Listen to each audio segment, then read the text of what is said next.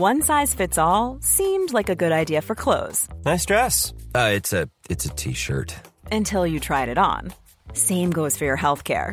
That's why United Healthcare offers a variety of flexible, budget friendly coverage for medical, vision, dental, and more. So, whether you're between jobs, coming off a parent's plan, or even missed open enrollment, you can find the plan that fits you best. Find out more about United Healthcare coverage at uh1.com. That's uh1.com.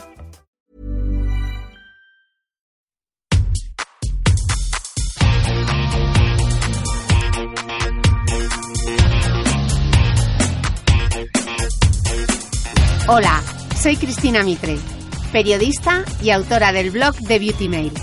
Bienvenidos a mi podcast, donde todas las semanas charlaré con los mejores expertos de la cosmética, la nutrición, el fitness y el bienestar, para que te sientas bien y te veas mejor. En esta vida hay dos tipos de personas. Los que hacen la maleta y dejan el neceser para el final y quienes, como yo, comienzan por la bolsa de aseo. No hay cosa que más rabia me dé que dejarme algo olvidado, sobre todo si es una crema. Tengo la técnica de hacer maletas muy depurada, porque vivo en Lisboa y trabajo en Madrid. Sí, sé lo que es pasarse la vida en tránsito. Por eso hoy, en el último podcast de la temporada, quiero compartir con todos vosotros cuáles son las mejores compras de belleza para este verano, cómo hacer el neceser perfecto y los cinco libros para disfrutar en la tumbona. Así que por favor, hagan uso de los cinturones de seguridad, pongan el respaldo de su asiento en posición vertical y plieguen sus mesitas. ¿Quieres hacer un buen neceser? Aquí van cuatro imprescindibles. Lo de ir metiendo en la bolsa según vamos acordándonos no sirve, porque os vais a dejar algo seguro. ¿Cuál es el truco? Hacer como un escáner mental de lo que necesitas según las distintas partes del cuerpo, siguiendo un orden, es decir, de arriba a abajo. Pelo, cara, dientes y lentillas, si usas, por supuesto, y cuerpo. Y así vas guardando el neceser, pero con un orden. El truco número dos es separa neceseres. Uno de aseo, otro para la playa y si te maquillas en otro independiente. No solo ocupa menos en la maleta, porque vas haciendo como un Tetrix. Además, si se te abre un bote, puedes arruinar tu brocha o tu colorete favorito. Truco número 3. No cargues con los botes grandes. En las tiendas de Muji tienen botellas herméticas de 100 ml de plástico que tú puedes ir rellenando. En mi blog de beautymail.es te dejaré links directos para que veas los que uso. Lo importante es que sean de plástico flexible y no rígidos, especialmente para el champú del pelo y la crema del cuerpo, porque los rígidos, al apretar fuerte, muchas veces se rajan y da mucha rabia. En las tiendas de Tiger también tienen una especie de bolsitas de plástico reutilizables de formato 100 ml con aplicador. De nuevo, en mi blog de beautymail.es te dejaré fotos y links para que puedas verlos y también la referencia de todos los productos que voy a mencionar en este podcast. Así que no hace falta que saques boli y papel. Truco número 4. Si viajas sin facturar, recuerda que el máximo permitido es un litro en botes de no más de 100 ml. Y aunque sea de 150 mililitros y esté por la mitad, tendrás que tirarlo en el control. Viajo con una maleta con un compartimento exterior que aunque es para meter los zapatos, entra al neceser y así no tengo que abrirla y nadie ve que llevo dentro. Mi bolsa de plástico con los productos va dentro de un neceser y la saco solo para pasar el control. Y ojo con llevarlo todo espachurrado, porque la bolsita de plástico transparente tiene que cerrar. Sí, un rollo, lo sé y lo sufro. Y ahora sí, ¿cuáles son para mí las mejores compras del verano para irte de voyage y ser feliz en el baño? De vacaciones, de día no uso crema para la cara. Me limpio con un agua micelar para eliminar los restos de los cosméticos que haya usado por la noche y aplico la protección solar directamente, porque además siempre elijo fórmulas superhidratantes. Hay dos que literalmente me gustan tanto que llevo ambas de veraneo. Para la playa, Helioker 360 Gel SPF 50. La textura es maravillosa. Incorpora además vitamina E, C y ácido ferúlico, así que funciona como SPF y crema antiedad.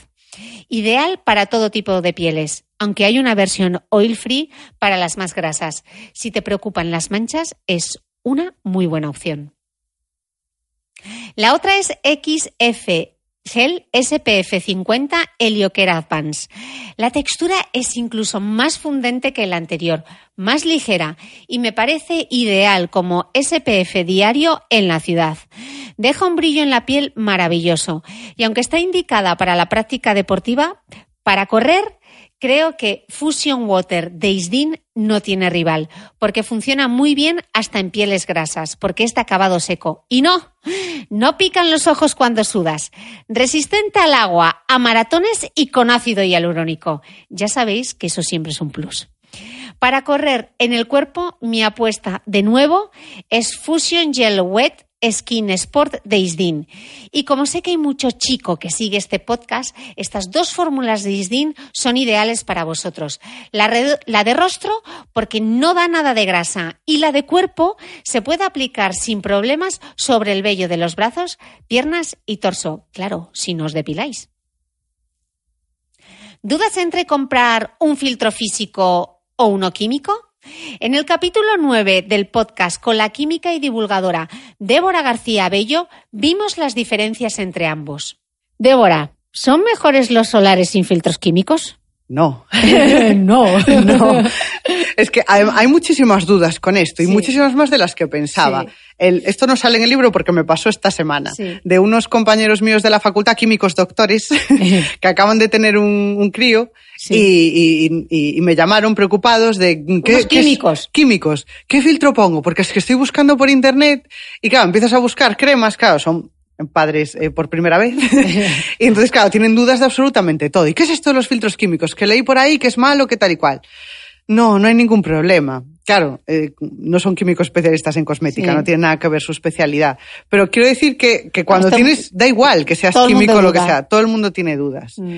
Y, y, no, no hay ningún problema. Mm. Por lo que contábamos antes de que no hay ninguna sustancia tóxica en los productos cosméticos, ya partiendo de ahí, si algo lleva un filtro químico, pues tienes que estar segurísima de que es un producto seguro. Mm.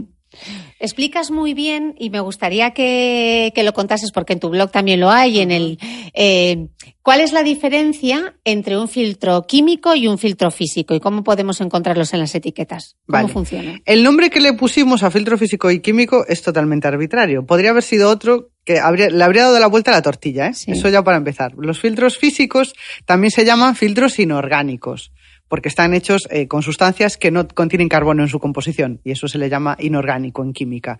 Y son básicamente óxidos de metales, óxido de zinc u óxido de titanio. Y funcionan un poco como Para que veáis que también es un poco de química, o sea, que, es que, claro, química es todas las cosas. eh, funcionan un poco como un espejo. Yo creo que es la forma más sencilla de explicarlo, porque llega la radiación ultravioleta y la reflejan en su totalidad. Son sustancias que son muy blancas y realmente las sustancias que son blancas son tan blancas, son tan blancas que son fluorescentes que, reflejan toda la radiación. Que sean fluorescentes, sí. Por eso te quedan blancos, ¿no? sí, sí, son, son, menos cosméticos, sí, son menos cosméticos. Y, de, hecho son sustancias, eh, químicamente son fluorescentes, que eso tampoco sería muy marketingiano, ¿no? Es decir, filtros fluorescentes. Que sean fluorescentes quiere decir que absorbe, cualquier cosa fluorescente absorbe el ultravioleta y lo reemite como radiación visible. O sea, lo vemos ultra blanco, por así decir. Y luego es eso, tienen el contra de que son poco cosméticos porque son sustancias que son difíciles de formular para que quede el producto fluido, son un poco pesadas, son muy blanquecinas, eh, dejan rastro blanco en la piel o dejaban antiguamente, ahora se formulan de forma microparticulada o nanoparticulada para que no dejen eh, rastro blanco y, y esos son muy efectivos, pero tienen estos problemas de que además son sustancias deshidratantes, los óxidos de metales en general son deshidratantes. Y en la etiqueta tienen ese contra. como Sí, óxido de titanio o óxido de zinc. Son los más habituales, esos dos. Y luego, eh, filtros químicos. Los filtros químicos se llaman químicos o se habrían podido llamar filtros orgánicos. Que, bien nos hubiese venido, que se hubiesen llamado orgánicos, ahora con la moda que está lo orgánico y lo natural. Pues sí, pues nos habría venido fenomenal. Se llaman orgánicos porque químicamente lo orgánico es toda sustancia que esté basada en la química del carbono. O sea, son estructuras de carbono. Y entonces funcionan de otra manera. Se llaman, en vez de fluorescentes como son los otros, estos son sustancias cromóforas. Y eso quiere decir que cuando la radiación incide sobre ellas, las transforman en otra radiación de menos energía. Es decir, si llega la radiación ultravioleta, la convierten en radiación de menos energía, es decir, inocua. En este caso, la mayoría son eh, emiten en infrarrojo, que infrarrojo es calorcillo. O sea que no tendrían, nos protegerían también de, la radiación ultravioleta. Y además los podemos diseñar de tal forma que, que, sean efectivos contra la ultravioleta A, que sean efectivos contra la ultravioleta B. Entonces podemos hacerlos muy, muy, muy específicos y hay muchos bulos sobre ellos. Porque la palabra químico ya es, ahí es el terror. Y no tienen ningún tipo de problema. De hecho, algunos están especialmente diseñados, por ejemplo, para pieles sensibles. Claro, porque uno de los problemas que suele haber es que los filtros químicos pueden ser más sensibilizantes, entre comillas, que un filtro físico, ¿no? Porque al penetrar más en el interior de la piel pueden reaccionar y dar sensibilidad. O sea, que las pieles sensibles y las pieles de los niños normalmente se recomiendan los filtros físicos precisamente por eso. Pero tú apuntas muy bien en el libro y que es muy interesante, ahora hay filtros químicos como el Mexoril, por ejemplo, que no dan tipo, no dan ningún tipo de sensibilidad, ¿no? Explícanoslo un poco. No, no, es que no dan, no dan sensibilidad. Es claro, es que el problema de los químicos, el problema, que no es el problema. Más estables, ¿no? Eh, no, los químicos es al revés. Los químicos son más inestables. Necesitas alguna sustancia que sea que, que, sea un estabilizador, pues para que no se degrade. Claro, tú cuando una sustancia se degrada se descomponen otras cosas que hay que valorar si esas cosas son sensibilizantes, si penetran más en la piel y demás. O sea, eso está evaluado y no es así. O sea, con los que están eh, en el reglamento, los que se pueden utilizar, eso no ocurre. Entonces, una de las cosas que diferencia a los físicos de los químicos es que los químicos se gastan, porque claro, una vez eh, cumplieron su función, cambian de estructura, ya no sirven para eso. Por eso hay que reaplicarse la crema. Efectivamente. Los filtros físicos, en cambio, no. Claro, es como un espejo, o sea, por eso se llama también físico, porque refleja y refleja siempre, no, no se gastan. Entonces ahí pues pues por eso a lo mejor, pues a los niños, a lo mejor para no estarles reaplicando constantemente, pues dices, bueno, pues uso un físico, que hay que reaplicar igual, porque si estamos en la playa, el niño se baña, el niño luego suda porque está jugando mm. y, pierden igual efectividad, hay que reaplicarlos igual.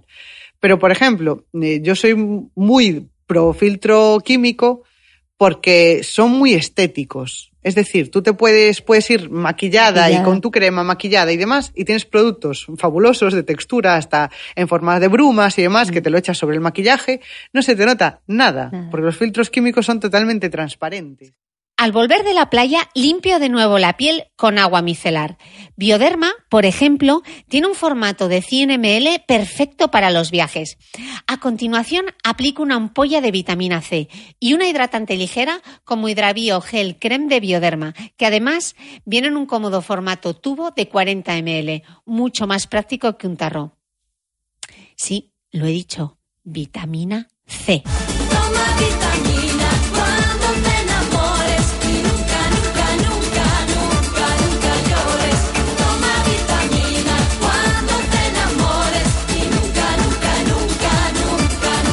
Sobre la vitamina C y cómo aplicarla en verano, la farmacéutica Gema Herrerías nos dijo esto en el capítulo 18 del podcast. Que hay mucha gente que se piensa que la vitamina C mancha, entonces aclarémoslo, Gema. No mancha la piel, la vitamina C, si se, si, creo que donde está la confusión es que mancha que te mancha, que te ensucia. Si se oxida el contacto con el aire, pones mucha cantidad, por ejemplo, la nariz, las aletas de la nariz, donde está el poro a lo mejor más dilatado, puede parecer que se ponga marrón, pero eso con tu esfoliante semanal y con tu mascarilla de limpieza eliminarías ese residuo y que intenta no poner mucha cantidad en esas zonas más expuestas. Luego, si es formato ampolla, no tener ampolla abierta tres días que se oxide, por ejemplo, que son menos estables. Entonces, hay que tener precauciones.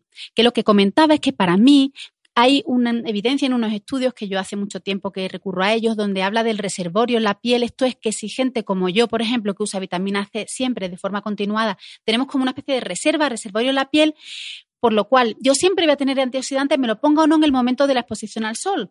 Es decir, que no hace falta que yo me lo ponga en ese momento, sino que durante un periodo de tiempo yo me expongo al sol y eh, ese mm, daño que se va provocando por esa pérdida de electrón en la oxidación de la piel me lo va a ir eh, previniendo. Vamos, que tiene sucha. Exactamente. Tiene sucha de antioxidantes y que la mayoría de las vitaminas C, a excepción de esquinzútil, como digo, que hay un estudio que lo demuestra y no vamos a entrar a discutir eso ni mm. mucho menos, mm, las fórmulas no se suelen estabilizar al sol, entonces pierden eficacia. Pues mm. mejor que te lo pongas a la vuelta, porque además tú puedes ser eficaz el antioxidante en un periodo de tiempo, desde que tú tomas el sol, se forma radical libre, tú luego lo puedes eh, combatir un poco más tarde. O sea que si tú vuelves por la tarde de tomar el sol, estás a tiempo de ponerte tu antioxidante. Y yo prefiero hacerlo así, pero yo, es mi opinión y como yo lo hago. Y sí, la vitamina C o ácido ascórbico es uno de esos productos que no faltan en mi neceser, porque es un antioxidante que previene el envejecimiento y neutraliza los radicales libres. Pero, ¿qué es eso de los radicales libres de los que tanto hablamos? Pues para saber qué son y cómo funcionan, Marian García, más conocida como Boticaria García, nos lo explica así. En el fondo, los electrones de nuestras moléculas se parecen un poco a nosotros, a los humanos. Por ejemplo, a los electrones también les gusta vivir en pareja y van por la vida de dos en dos. El problema aparece cuando entre el amor puro de los dos electrones se interpone la radiación solar, que es capaz de separar a la feliz pareja. A diferencia de nosotros, los electrones no tienen Tinder para buscar otra pareja rápidamente y tienen que salir en su búsqueda desesperados.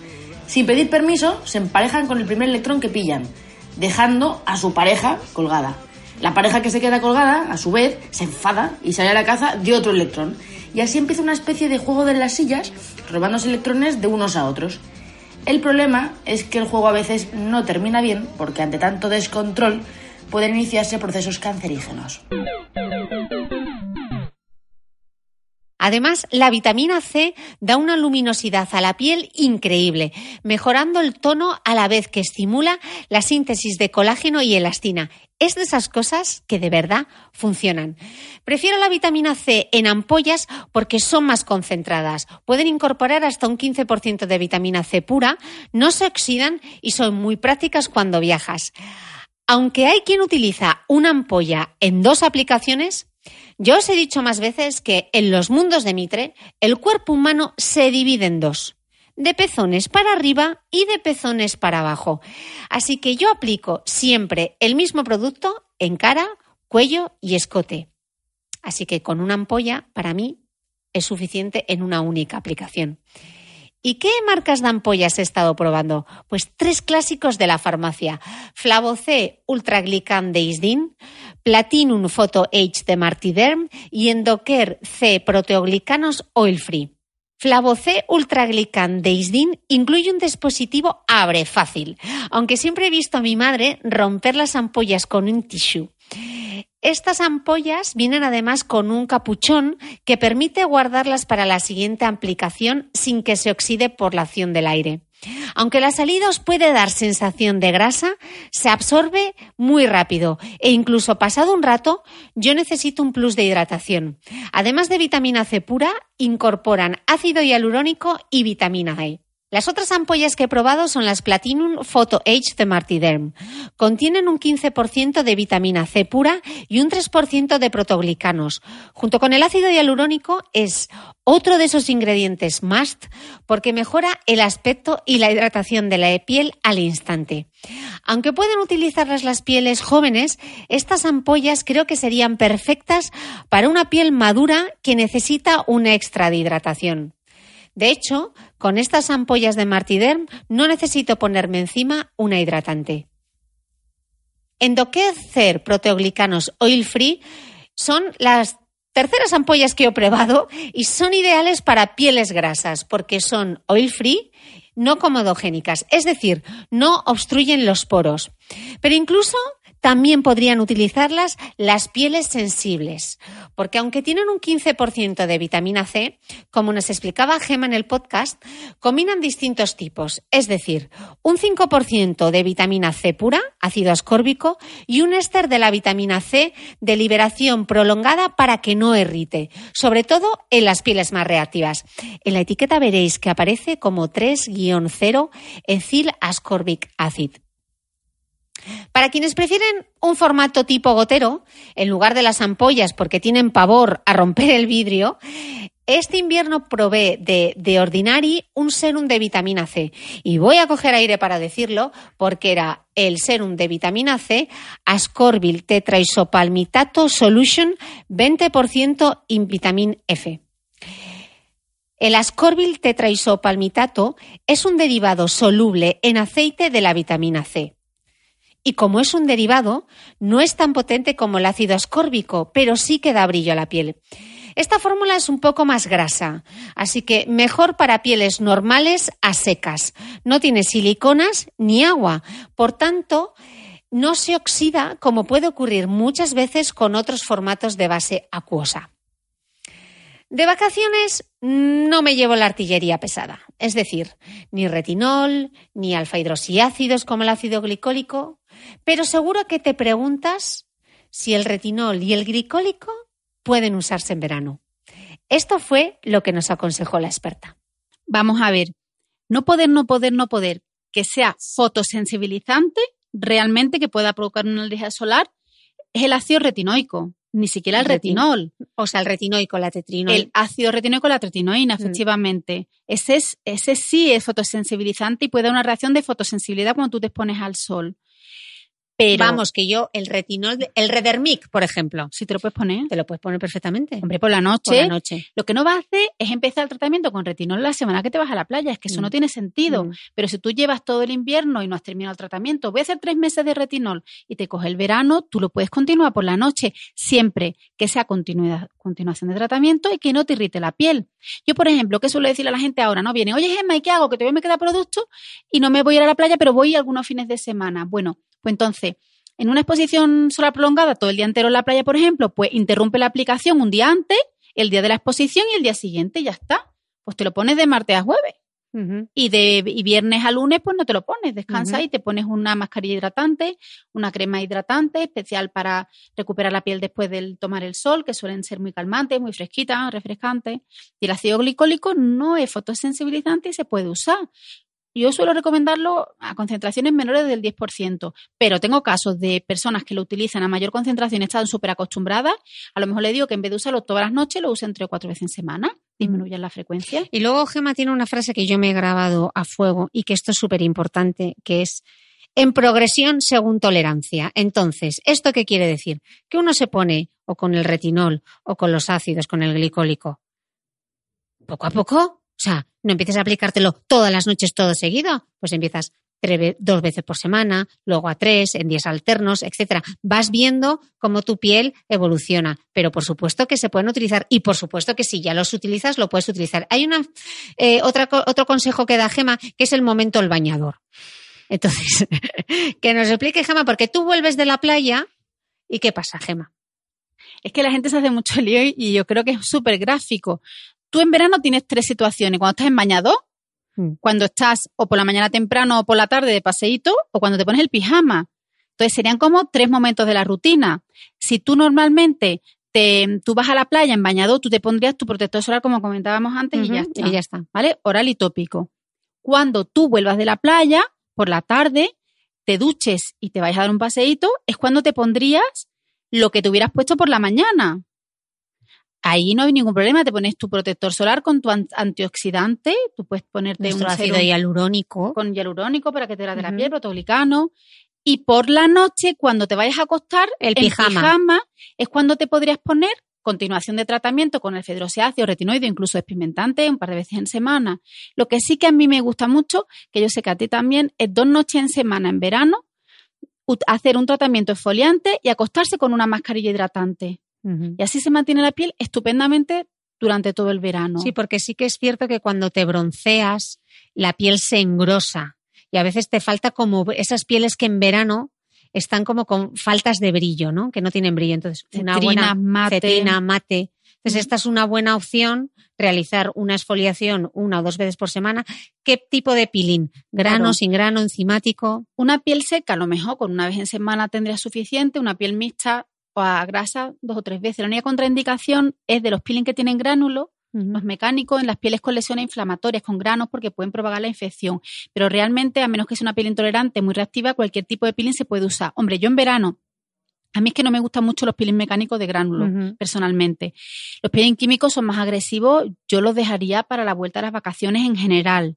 Y mis favoritos son los peeling enzimáticos en polvo o los peel-off, que son como estos que es como una especie de gel que tú A mí ese no tiras. me gusta. No te gusta, te pereza, ¿no? Es, no, aparte es que como que me tira, me tira la piel. Mm. Pero luego os lo voy a enseñar porque Gemma me ha traído un peeling enzimático que ha hecho ella, que claro, no se quiere hacer autobombo, pero yo ya lo tengo ahí guardado, luego os lo voy a enseñar y os diré qué me parece, pero yo creo que se va a venir conmigo eh, estas vacaciones. Em, antioxidantes, hemos hablado de la suplementación y de manera tópica en verano, ¿qué vitamina C sí Vale. o no? Vale. Aquí quiero hacer una aclaración para mí importante, porque es verdad que yo muchas veces he dicho de forma general que para ir a la playa solamente se utilice la protección solar y que para mí los antioxidantes más eficaces son los orales. De hecho, muchos filtros solares contienen también antioxidantes tópicos, que son estos filtros que le llaman ahora biológicos. Pero si hay algún laboratorio, como en este caso es SkinCeutical, que tiene unos estudios que demuestran que sus productos con vitamina C son estables a la radiación solar, nada que decir. Si un laboratorio demuestra que su serum con vitamina C es estable en la exposición solar y que se puede utilizar durante la exposición solar, aunque yo no lo haga, yo tengo que decir que se puede hacer perfectamente. Solo que se hablo en general, como muchos laboratorios no tienen estos estudios de estabilidad de la exposición al sol, los recomiendo cuando se vuelva de la playa. Yo soy muy fan de, de una, unas y que no, eh, aclaremos, antes de entrar ahí, que no mancha, que hay mucha gente que se piensa que la vitamina C mancha, entonces aclarémoslo, Gema. no mancha la piel. La vitamina C, si se, si, don- creo que donde está la confusión es que mancha, que te mancha, que te ensucia. Si se oxida el contacto con el aire, pones mucha cantidad, por ejemplo, en la nariz, las aletas de la nariz, donde está el poro a lo mejor más dilatado, puede parecer que se ponga marrón, pero eso con tu exfoliante semanal y con tu mascarilla de limpieza se eliminarías ese residuo y que intenta no poner mucha cantidad en esas zonas más expuestas. Luego, si es formato ampolla, no tener ampolla abierta tres días que se oxide, por ejemplo, que son menos estables. Entonces, hay que tener precauciones.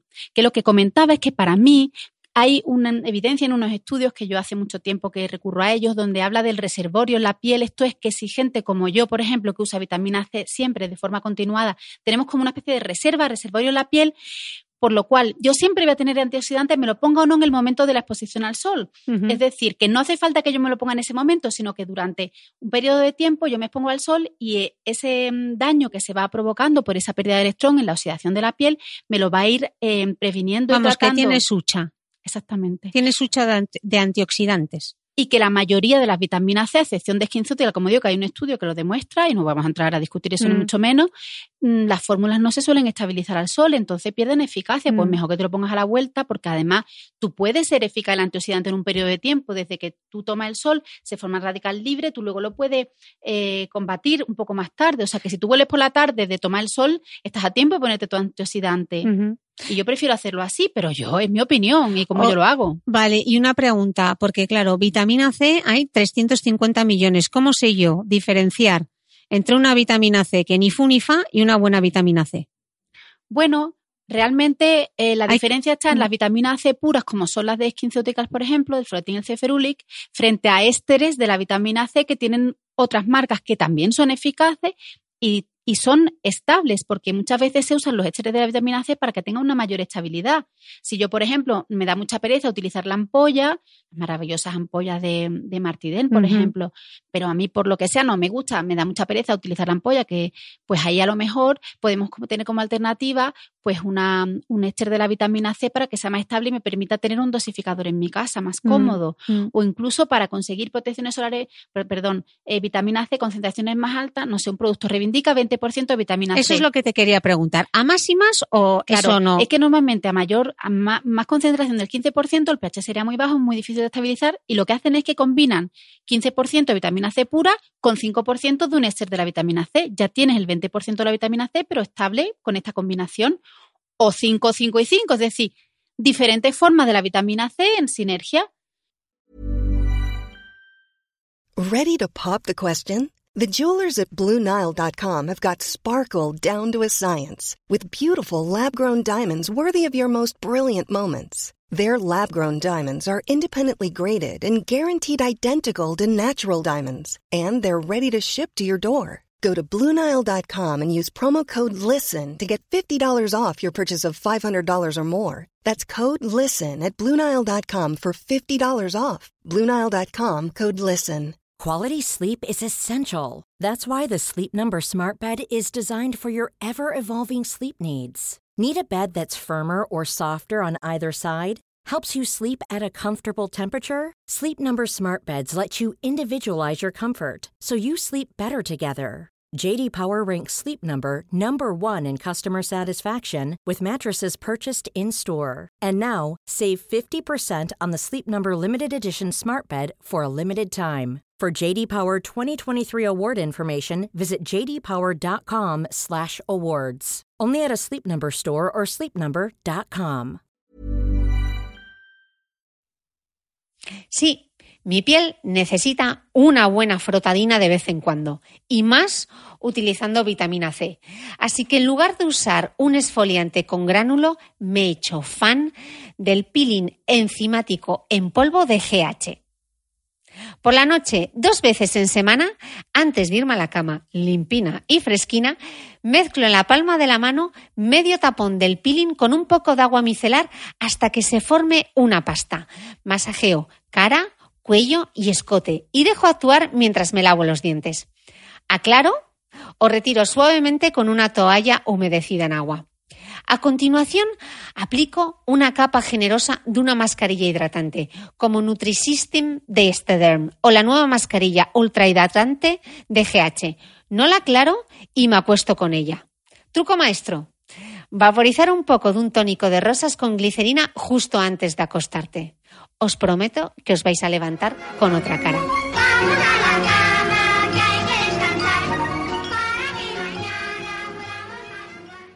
A ver, que os veo venir. Vaya lío con tanta cosa. Seguro que os surgen dudas con qué usar antes y después de la playa. Pues recordad la regla del bañador de Gema Herrerías. Es que la gente se hace mucho lío y yo creo que es súper gráfico. Tú en verano tienes tres situaciones. Cuando estás en bañador, hmm. cuando estás o por la mañana temprano o por la tarde de paseíto, o cuando te pones el pijama. Entonces serían como tres momentos de la rutina. Si tú normalmente te, tú vas a la playa en bañador, tú te pondrías tu protector solar como comentábamos antes y ya está. Y ya está. ¿Vale? Oral y tópico. Cuando tú vuelvas de la playa, por la tarde, te duches y te vayas a dar un paseíto, es cuando te pondrías lo que te hubieras puesto por la mañana. Ahí no hay ningún problema, te pones tu protector solar con tu antioxidante, tú puedes ponerte un ácido hialurónico. Con hialurónico para que te hidrate la piel, protoglicano. Y por la noche, cuando te vayas a acostar, el pijama. es cuando te podrías poner continuación de tratamiento con el fedroseáceo, retinoide, incluso experimentante, un par de veces en semana. Lo que sí que a mí me gusta mucho, que yo sé que a ti también, es dos noches en semana en verano, hacer un tratamiento exfoliante y acostarse con una mascarilla hidratante. Y así se mantiene la piel estupendamente durante todo el verano. Y ahora es el momento de la pregunta del oyente. ¿Es necesario usar After como sois listos y escucháis este podcast, aquí nadie se ha quemado al sol. Así que no hay necesidad de usar una fórmula específica para aliviar la piel. Estas cremas suelen presentarse en texturas ligeras y refrescantes, con activos calmantes como la aloe vera, la manzanilla, el pantenol. Y entonces, ¿qué me llevo en el neceser para hidratar el cuerpo? Un aceite, el de jengibre y lemongrass Nimbambay de Elesbel. Sí, los aceites también se pueden usar en verano y son una maravilla. Este de Elesbel está hecho a base de aceites vegetales de primera presión en frío, como aceite de sésamo, oliva, almendras dulces y con el toque vigorizante del romero y el lemongrass. ¿Y me esfolio en verano? Sí, pero con un cepillo y en seco, también del Esbel. ¿Qué diferencia hay entre un peeling clásico y uno en seco? El seco estimula el sistema linfático. Al ejercer cierta presión sobre la piel y al mover el cepillo de forma ascendente, desplazas el líquido hacia los ganglios linfáticos y así se alivia el posible edema. Vamos, la hinchazón. Es más efectivo que los clásicos peelings en la ducha, porque el agua dificulta que la piel pueda desprenderse de las células muertas. Al estimular la circulación y el drenaje linfático, mejora la apariencia de la celulitis. Pero ojo, que no hace milagros. Esfóliate con brío y en seco antes de la ducha, pero no frotes como si estuvieses limpiando el fondo de la olla express. La piel debe quedar ligeramente sonrosada, pero no enrojecida ni irritada. A la hora de escoger el cepillo, opta por uno de cerdas naturales, que rasque pero no raspe. Si al pasarlo deja unas marcas blancas, es demasiado abrasivo. Pero ¿por qué hay que esfoliarse? Con la esfoliación eliminas todas esas células muertas que pueblan la superficie de la piel y posibilitas que el tratamiento posterior penetre mejor. Si queréis saber más sobre el tema, en las notas de este podcast en thebeautymail.es os voy a dejar contenido extra. Otro de los grandes descubrimientos para el verano han sido los geles de ducha concentrados de Rocher. Se presentan en un cómodo pack de 100 ml y como son concentrados, cunde el equivalente a 40 duchas. Mis aromas favoritos son mango y cilantro y el de granada y frutos rojos. Y sí, con una cantidad mínima haces una generosa espuma que permite cubrir todo el cuerpo. Veréis que contienen ALS, Ammonium Lauril Sulfate. Sí, un sulfato, pero potencialmente menos irritante que el SLS, Sodium Lauril Sulfate, el clásico tensioactivo de la mayoría de los geles de ducha. Y sobre jabones sin jabón. ¿Por qué no vale limpiarse la cara solo con agua? ¿Y qué es un agua micelar?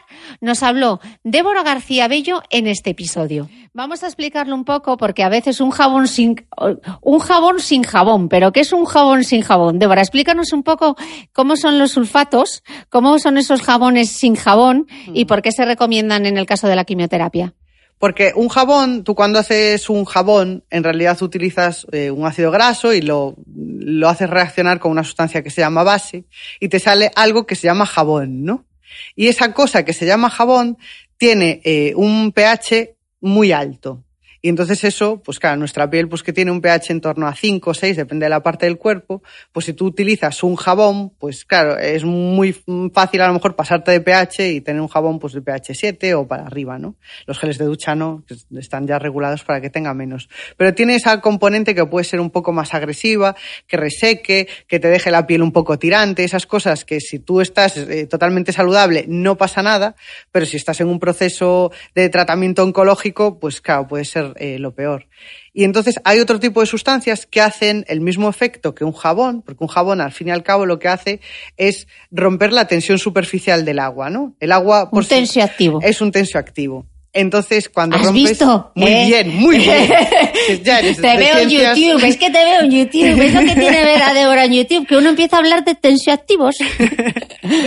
Y, y bueno, estas sustancias pues hacen que, que el agua tenga esa capacidad, es como que incrementan la capacidad de mojar del agua, ¿no? Y poder arrastrar la suciedad. Entonces, por un lado, los tensioactivos funcionan de esa manera y luego también eh, funcionan lo que se llaman las micelas, que nos suenan de las aguas micelares, que lo que hacen esas micelas funcionan de forma muy parecida como lo hace el jabón, que es encapsulando la suciedad, ¿no? Porque la suciedad es una cosa grasa, sabemos que las grasas, eh, la grasa y el agua no se mezclan, el agua y el aceite no se mezclan. Y las micelas son eh, unas sustancias que tienen una parte con afinidad por lo graso y otra parte por- con afinidad por lo acuoso, por el agua. Tienen esa componente que es muy chula.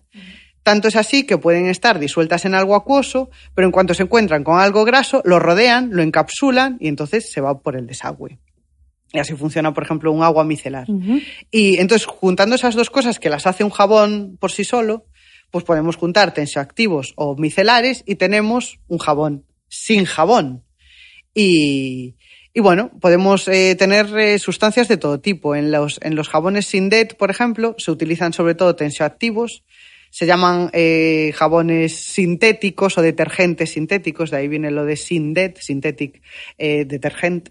Y, y entonces, claro, no tienen esa propiedad, de son, no son químicamente jabones. Claro, tienen la forma de jabón, que parecen una pastilla de jabón, pero realmente no es un jabón. Creo que el ejemplo más común igual podría ser la pastilla de DAF, ¿no? que es un jabón sintético. Es una pastilla de manos, o sea, tiene la forma de jabón, pero realmente es un Sindet. Claro, porque es eso, un tensioactivo o un detergente, que es prácticamente lo mismo, sintético. Y aquí la palabra sintético ya nos gusta. y bueno, lo hay en pastilla, como lo hay en gel, o sea, en líquido, lo hay de, de, las mismas formas que se comercializa un jabón normal, lo podemos hacer con. Vale, y en el caso de la quimioterapia está bien porque es como tienen un pH mucho más parecido al de la piel, resecan menos, ¿no? Esa sería la conclusión, ¿no? O sea, no arrastraría, porque claro, eh, cuando nos lavamos nos interesa eh, quitar la parte grasa, ¿no? Mm. Pero una piel normal restablece el manto lipídico, la, la, grasa propia de la piel protectora, la restablece muy fácilmente, pero una persona que está en un tratamiento oncológico no. Entonces, claro, tiene que respetar eh, ese manto lipídico, quitar la suciedad, pero, pero mantener eh, parte del manto lipídico. Sois muchos los que me pedís un podcast sobre pelo. Y lo haré. Pero estoy a la caza y captura de uno de los mejores tricólogos. Pero es que la agenda del doctor Sergio Bañó es más complicada, si cabe, que la mía. Pero habrá podcast con él. Tengo una nueva misión.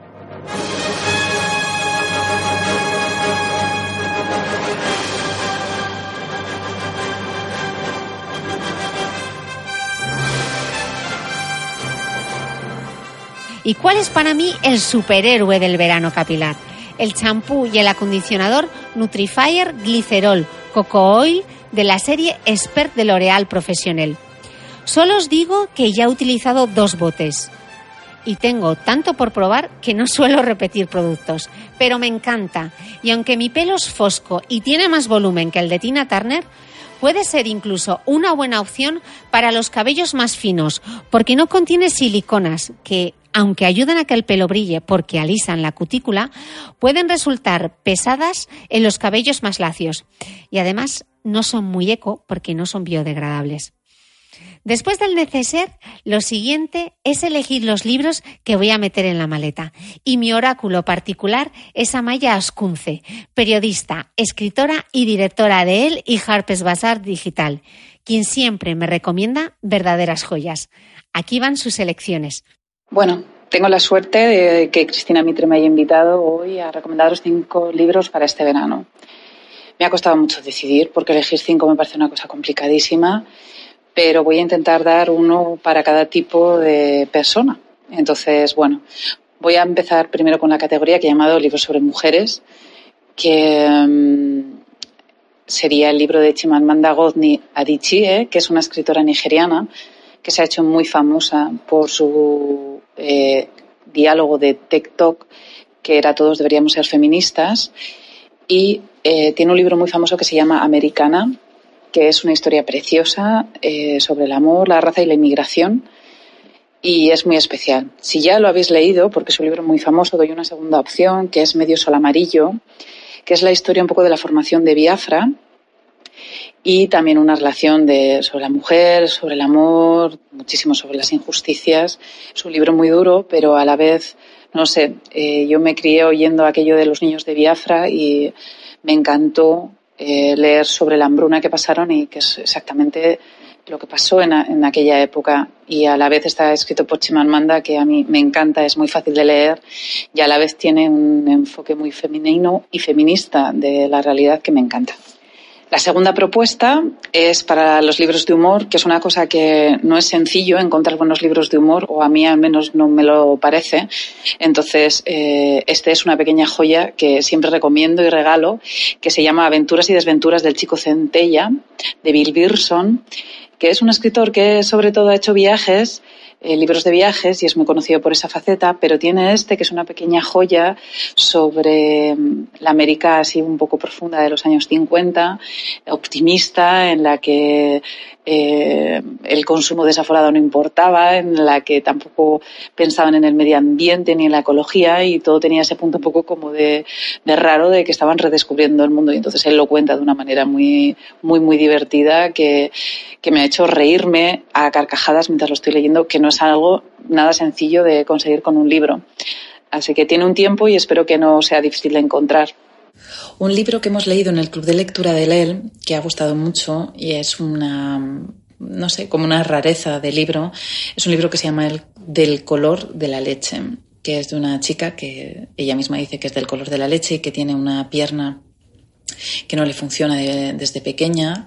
Y bueno, vive con su familia, en, me parece que es 1830, en una casa de campesinos, donde no se entiende ni el ocio ni el tiempo libre ni comer sin hambre ni dormir sin sueño. Entonces, en esa atmósfera muy cargada de trabajo y de disciplina, tiene la posibilidad de ir a trabajar a casa del vicario y allí, con ayuda de la mujer del vicario, empieza a aprender a leer y a escribir. Entonces uno desea muchísimo, muchísimo que a la protagonista le cambie la suerte y, y, le vaya bien, aunque desde el principio, bueno, pues intuye que es una historia complicada. Es muy bonito porque está contado desde la voz de una niña y con mucha sencillez, pero a la vez con esa especie como de sentido común eh, bestial que se tiene mm, eh, cuando no se tienen herramientas como la escritura o la lectura, pero, pero es muy, muy, muy curioso y una sinceridad muy grande. Espero que os guste. En el club ha funcionado muy bien. La no ficción, para los que dicen que no les gustan las novelas porque son de mentira, pues este es el Club de los Mentirosos de Maricar, que, eh, en el que Maricar, la autora, cuenta su infancia no fue una infancia fácil.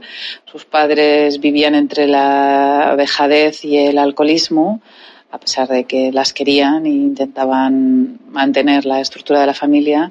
Entonces está todo contado desde el punto de vista infantil ¿no? y un poco cómo va creciendo ella. Y bueno, es una locura de, mm, de personajes, de vida, de historias, pero a la vez es tremendamente divertido porque la protagonista tiene muchísimo humor negro, ella y su hermana. Entonces, pues yo que sé, por ejemplo, el libro arranca que está la madre en la cocina con las dos hijas y un señor que les está haciendo la obra en la cocina y em, el señor pregunta, ¿este agujero de la pared que es, eh, podría ser de bala? Y dice, ¿eso es de cuando disparaste a papá? Y dice, no, eso es de cuando disparé a tu tío. O sea, así empieza un poco la historia.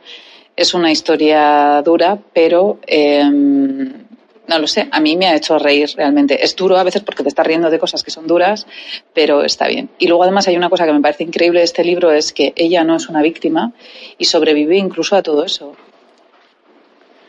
Es una manera de leer algo en la que te das cuenta de que te pasen cosas muy duras, hay posibilidad de sobrevivir, de sobrevivir bien. Entonces, no sé, me parece muy esperanzador. Me parece que tiene un tipo de optimismo distinto a ese tontorrón que leemos últimamente y que tiene más que ver con, no sé, aceptar el dolor, el fracaso y seguir para adelante, que es importante.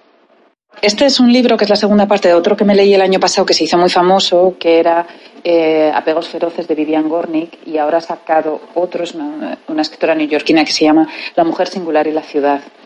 Los dos tienen una estructura muy parecida, que es que en el primero, en el de apegos feroces, ella va andando por la ciudad y va hablando con su madre, con la que tiene una relación así como muy fuerte, que tiene más que ver con el apego que con el amor, o sea, con necesitar a otra persona, eh, que con quererla realmente y dejarla libre, ¿no? Y bueno, es muy curioso, es muy curioso también conocer la infancia en el Bronx, em, cómo se relacionan ellas, su madre, que es una mujer que es judía y comunista, eh, son personajes muy fuertes y acompañarles en ese camino que es su vida y a la de los paseos de Nueva York, que es un libro muy interesante. Este segundo, pues si eso os lo habéis leído, eh, es otra buena opción, es ella, Vivian Gornick, paseando con un amigo por Nueva York, y habla mucho de la amistad y también de, habla mucho de las historias de mujeres sobre las mujeres que no se casan, las que no tienen hijos, las que no siguen ese patrón que supuestamente eh, está tan normalizado, a que se enfrentan y un poco cómo, cómo construyen esas vidas distintas y cómo pelean para, para sentirse bien en, en, esas esferas. Y no sé, me parece muy interesante. Aparte, ella escribe muy bien y tiene una sensibilidad muy especial, así que os lo recomiendo completamente. Bueno, y entre estos, pues había que meter un clásico que a la gente le dan un poco de miedo a veces porque parece como que te van a contar cosas que no te importan tanto o que tienen que ver menos contigo. Pero os quiero recomendar Las uvas de la ira, un libro de John Steinbeck que a pesar de estar eh, situado hace unos 100 años, creo que es en Estados Unidos, habla sobre la injusticia y habla también sobre la inmigración de una manera que, que, tiene completa actualidad y que eh, hay muchas cosas que siguen pasando. Uno, es una novela que cuenta cómo dentro de Estados Unidos tuvieron que emigrar de un, del centro hacia la costa, hacia la zona de, eh, Los Ángeles para trabajar en el campo porque todo el campo por culpa de las tormentas de arena y unas sequías muy grandes eh, se quedó eh, desértico entonces no, no, podían plantar. Y es toda la inmigración interna durante el país cómo se aprovechan de esas personas las situaciones personales. Y bueno uno acaba oyendo y entendiendo por, qué migran ¿no? y a la vez te educa en la empatía, en la injusticia y en, la situación por, la que pasa todas esas personas y llevan pasando siglos. es un libro precioso que, habla en realidad de, dónde nace la ira. ¿no? Eh, a mí me encantó y además tiene uno de los primeros capítulos que más me ha gustado en mi vida, que es la descripción de una de esas tormentas en el desierto, de una familia que intenta ganarse la vida y que ya está muy endeudada con, con, el banco, que se aprovechan de ellos además, y cómo cubre la arena todo y cómo significa el final, un principio terrible para ellos. Así que os lo recomiendo, espero que os animéis. Dadle una oportunidad, a pesar de ser un clásico que hay gente que ya digo que no le gusta mucho porque de verdad que es maravilloso. Bueno, me ha encantado estar aquí recomendándoos libros Espero que paséis un buen verano y disfrutéis un montón de, tener tiempo libre para leer y para estar en la playa o en el campo metiendo eh, un montón de historias en la cabeza. Chris, me ha encantado que me invites y cuando quieras vuelvo y charlamos de libros o de perfumes, que las dos cosas nos encantan a las dos. Un beso y feliz verano a todos. Mientras grabo este podcast, tengo a mi sobrina Covadonga pasando conmigo unos días en Lisboa y ella siempre me da feedback muy constructivo. A Covadonga le parece que este episodio está quedando poco personal. Y tiene razón. Así que después de 24 increíbles entregas, toca cerrar la primera temporada del podcast de Cristina Mitre con una pequeña nota de agradecimiento. No os preocupéis, no vamos a llorar como en el barco de Chanquete. Esto no es un adiós. Volveré en septiembre a tope de power, pero sí necesito parar para coger impulso porque estoy agotada. Empecé este podcast pensando que era una manera sencilla de crear contenido. Pero a ver, Mitre, si tú no sabes simplificar y ni tan siquiera sintetizar, si eres la reina de la chapa por stories y todavía no has aprendido que el Instagram es para colgar cookie fotos y no las parrafadas de texto que escribes. En fin, eso es verdad. Pero no es menos cierto que este podcast ha sido un éxito gracias a mi equipo. A José Olcina, mi productor, quien apaña los audios incluso cuando un vecino decide aporrear la pared mientras grabo una entrevista. Y a Pedro Manero, de Beirut a Natterton, director de arte, a quien le envío el material in extremis y obra el milagro de tenerlo todo listo cada domingo. Gracias también a todos los grandes profesionales que han participado en este podcast y que han confiado en mí aceptando una hora de entrevista en directo, en un formato que muchos ni siquiera conocían. Podcast, podcast, postcat, vodka, porque en el podcast de Cristina Mitre no hay ni trampa ni cartón. Aquí las entrevistas no se editan. Así que hay que ser un gran experto en la materia para enfrentarse sin miedo al micrófono de una periodista con muchas ganas de saber. Y por último, gracias a todos vosotros de corazón, porque ni en sueños hubiese imaginado que este podcast lograría estar todas las semanas desde su lanzamiento en febrero en el top 10 de iTunes e incluso en el número uno en más de una ocasión. Sé que la nueva temporada nos traerá muchas novedades. Mejoraremos la técnica, incluso igual logro tener un sponsor, una marca amiga que confíe en mí para que por fin me salgan los números. Siempre se me ha dado mejor lo de juntar letras. Pero habrá algo que no cambiará nunca. Mi pasión por contaros historias y mi esfuerzo por ofreceros la mejor información porque sólo así podréis elegir libremente. Ahora solo me queda despedirme deseándoos un feliz verano. Sí, sí, que nada estamos en Navidad y yo soy previsora. Disfrutad mientras del descanso, de la playa y el sol, pero siempre con protección solar de amplio espectro y nunca por debajo de un factor 30. Y ante la duda, píntate los labios. Hasta la próxima aventura.